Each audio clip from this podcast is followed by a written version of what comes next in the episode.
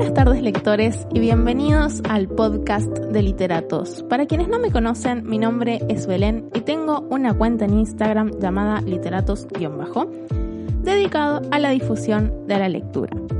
El día de hoy les traigo un podcast que me han pedido un montón, un montón, un montón, porque la gente que sigue la cuenta sabe que una de mis autoras preferidas es Isabel Allende.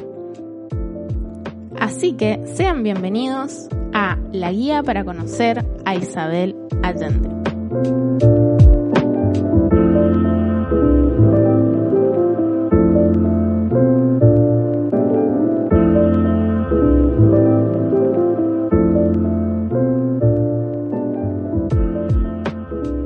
Primero que nada, ¿quién es Isabel Allende? Isabel Allende nació un 2 de agosto en Lima, Perú, y actualmente reside en California, Estados Unidos. A sus tres años de edad y luego del divorcio de sus padres, Isabel junto a su madre y sus dos hermanos se mudaron a Chile, donde Isabel vivió hasta 1953. A grandes rasgos podemos decir que Isabel es una escritora chilena con nacionalidad estadounidense, de ascendencia hispano-portuguesa y nacida en Perú es considerada la autora viva más leída del mundo de la lengua española. La venta total de sus libros alcanza los 72 millones de ejemplares y sus obras han sido traducidas a más de 42 idiomas.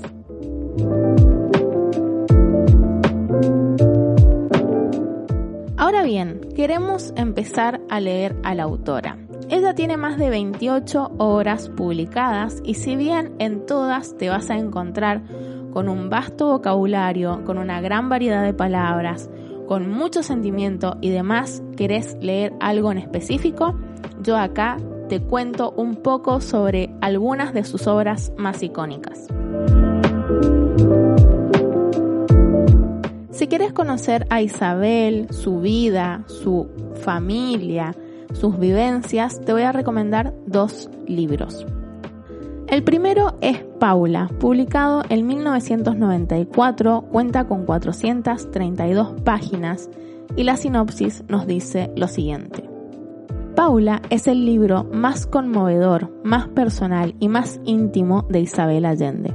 Junto al lecho en el que agonizaba su hija Paula, la gran narradora chilena escribió la historia de su familia y de sí misma con el propósito de regalársela a Paula cuando ésta superara su dramático trance. El resultado se convirtió en un autorretrato de insólita emotividad y con una exquisita recreación de la sensibilidad de las mujeres de nuestra época.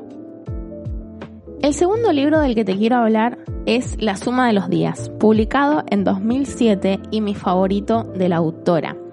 Cuenta con 368 páginas y la sinopsis dice lo siguiente. En las páginas de este libro, Isabel Allende narra con franqueza la historia reciente de su vida y la de su peculiar familia en California, en una casa abierta, llena de gente y de personajes literarios y protegida por un espíritu. Hijas perdidas, nietos y libros que nacen, éxitos y dolores y un viaje al mundo de las adicciones y otros lugares remotos del mundo en busca de inspiración junto a divorcios, encuentros, amores, separaciones, crisis de pareja y reconciliaciones. También es una historia de amor entre un hombre y una mujer maduros que han salvado juntos muchos escollos sin perder ni la pasión ni el humor, y de una familia moderna desgarrada por conflictos y unida a pesar de todo por el cariño y la decisión de salir adelante. Esta es la familia que descubrimos en Paula y que desciende de los personajes de la Casa de los Espíritus. Ahora bien, si lo que te interesa es leer algo corto de la autora para conocer su pluma, para saber si te gusta y si querés animarte a más, te tengo también dos recomendaciones. La primera es Los amantes de Gurringham, el oficio de contar, publicado en 2007. Es un relato muy cortito donde Isabel nos cuenta una historia y ella misma nos va contando cómo es escribir una historia para ella. Es muy, muy interesante. El segundo libro del que te voy a contar es Cuentos de Eva Luna, publicado en 1989 con 256 páginas y posee un total de 23 relatos escritos por Eva. la protagonista de su obra publicada en 1987, Eva Luna. Cuentos de Eva Luna es muy lindo y muy interesante para que conozcan la pluma de la autora, para que conozcan su realismo mágico, su estilo, su vocabulario y demás. Y por ahí si se enganchan con este libro pueden saltar a leer otra cosa que les interese. Si lo que estás buscando son lecturas juveniles, Isabel tiene un buen número de ellas y lo primero que te voy a recomendar son tres libros, que es la trilogía del águila y el jaguar, compuestos por La ciudad de las bestias, publicada en 2002, El reino del dragón de oro, publicado en 2003, y El bosque de los pigmeos, publicado en 2004. La ciudad de las bestias cuenta con 416 páginas y la sinopsis nos dice lo siguiente. Alexander Colt, un joven de 15 años, está a punto de embarcarse con su temeraria abuela en el viaje de su vida. Una expedición de la International Geographic se dirige hacia las remotas y peligrosas tierras salvajes de Sudamérica para documentar al legendario Yeti del Amazonas, más conocido como la bestia.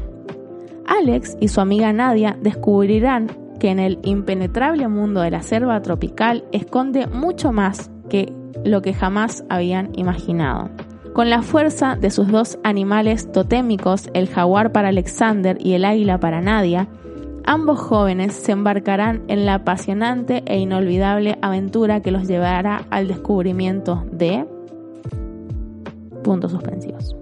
No les cuento sobre el reino del dragón de oro y el bosque de los pigmeos porque como les dije anteriormente, esta es una trilogía y las sinopsis pueden contener spoilers.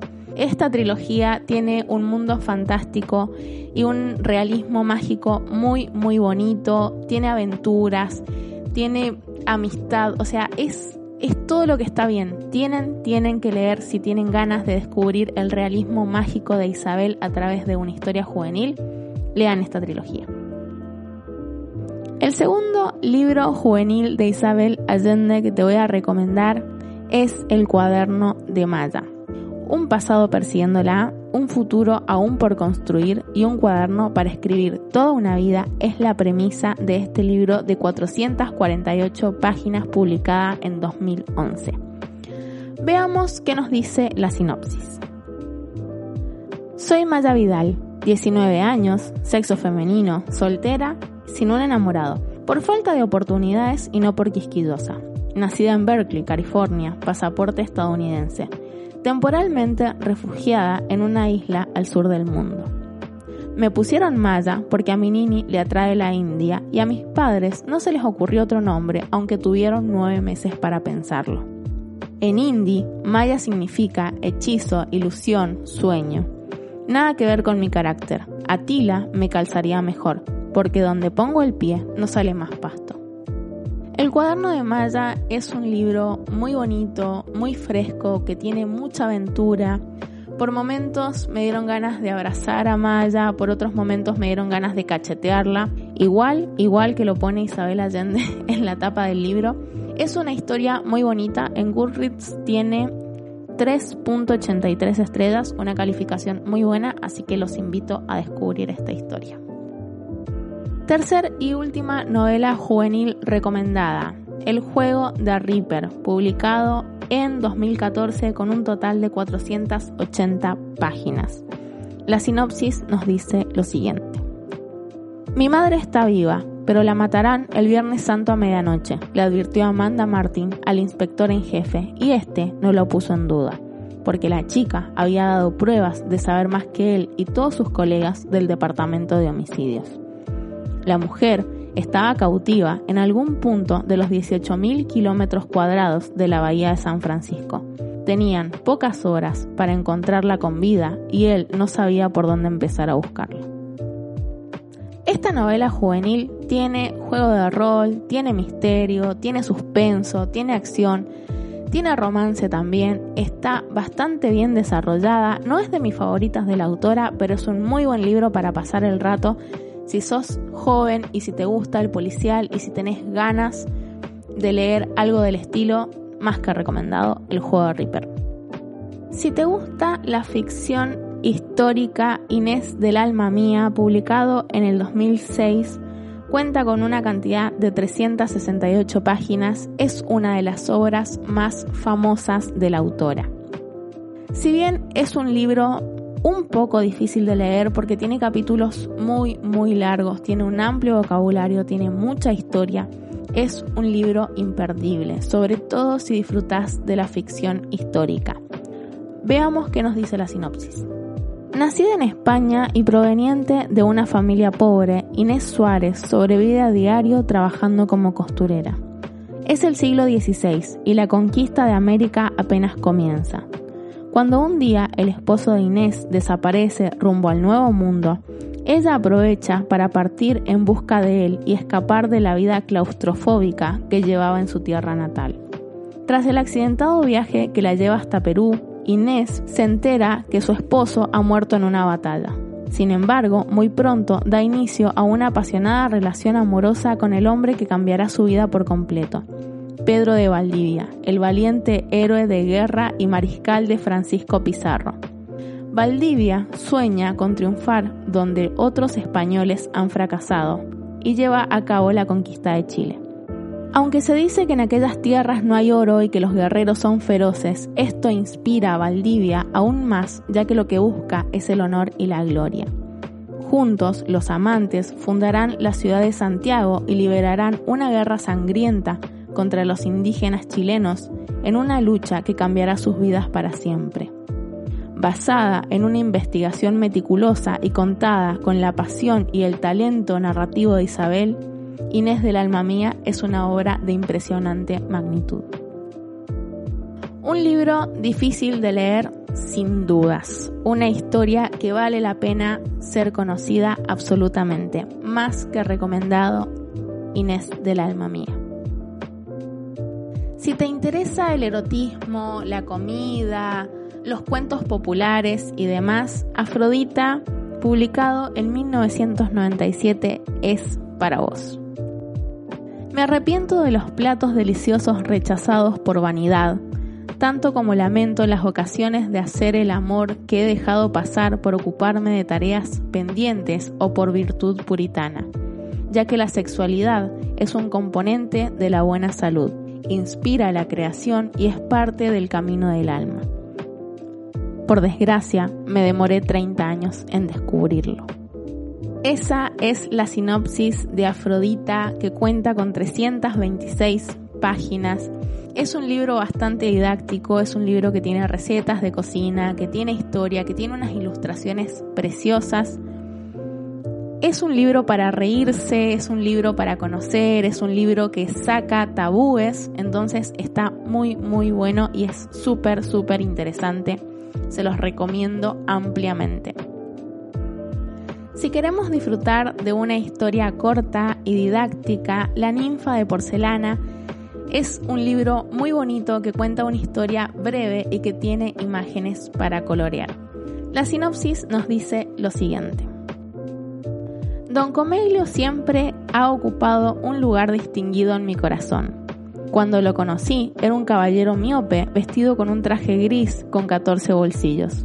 Vivía en una pensión de mi barrio y nosotros, sus vecinos, ajustábamos los relojes cuando él pasaba por la mañana. Jamás se adelantaba ni atrasaba. Salía a las 8 y 3 minutos en punto, echaba a andar hacia la esquina midiendo los pasos y tomaba el autobús a su trabajo.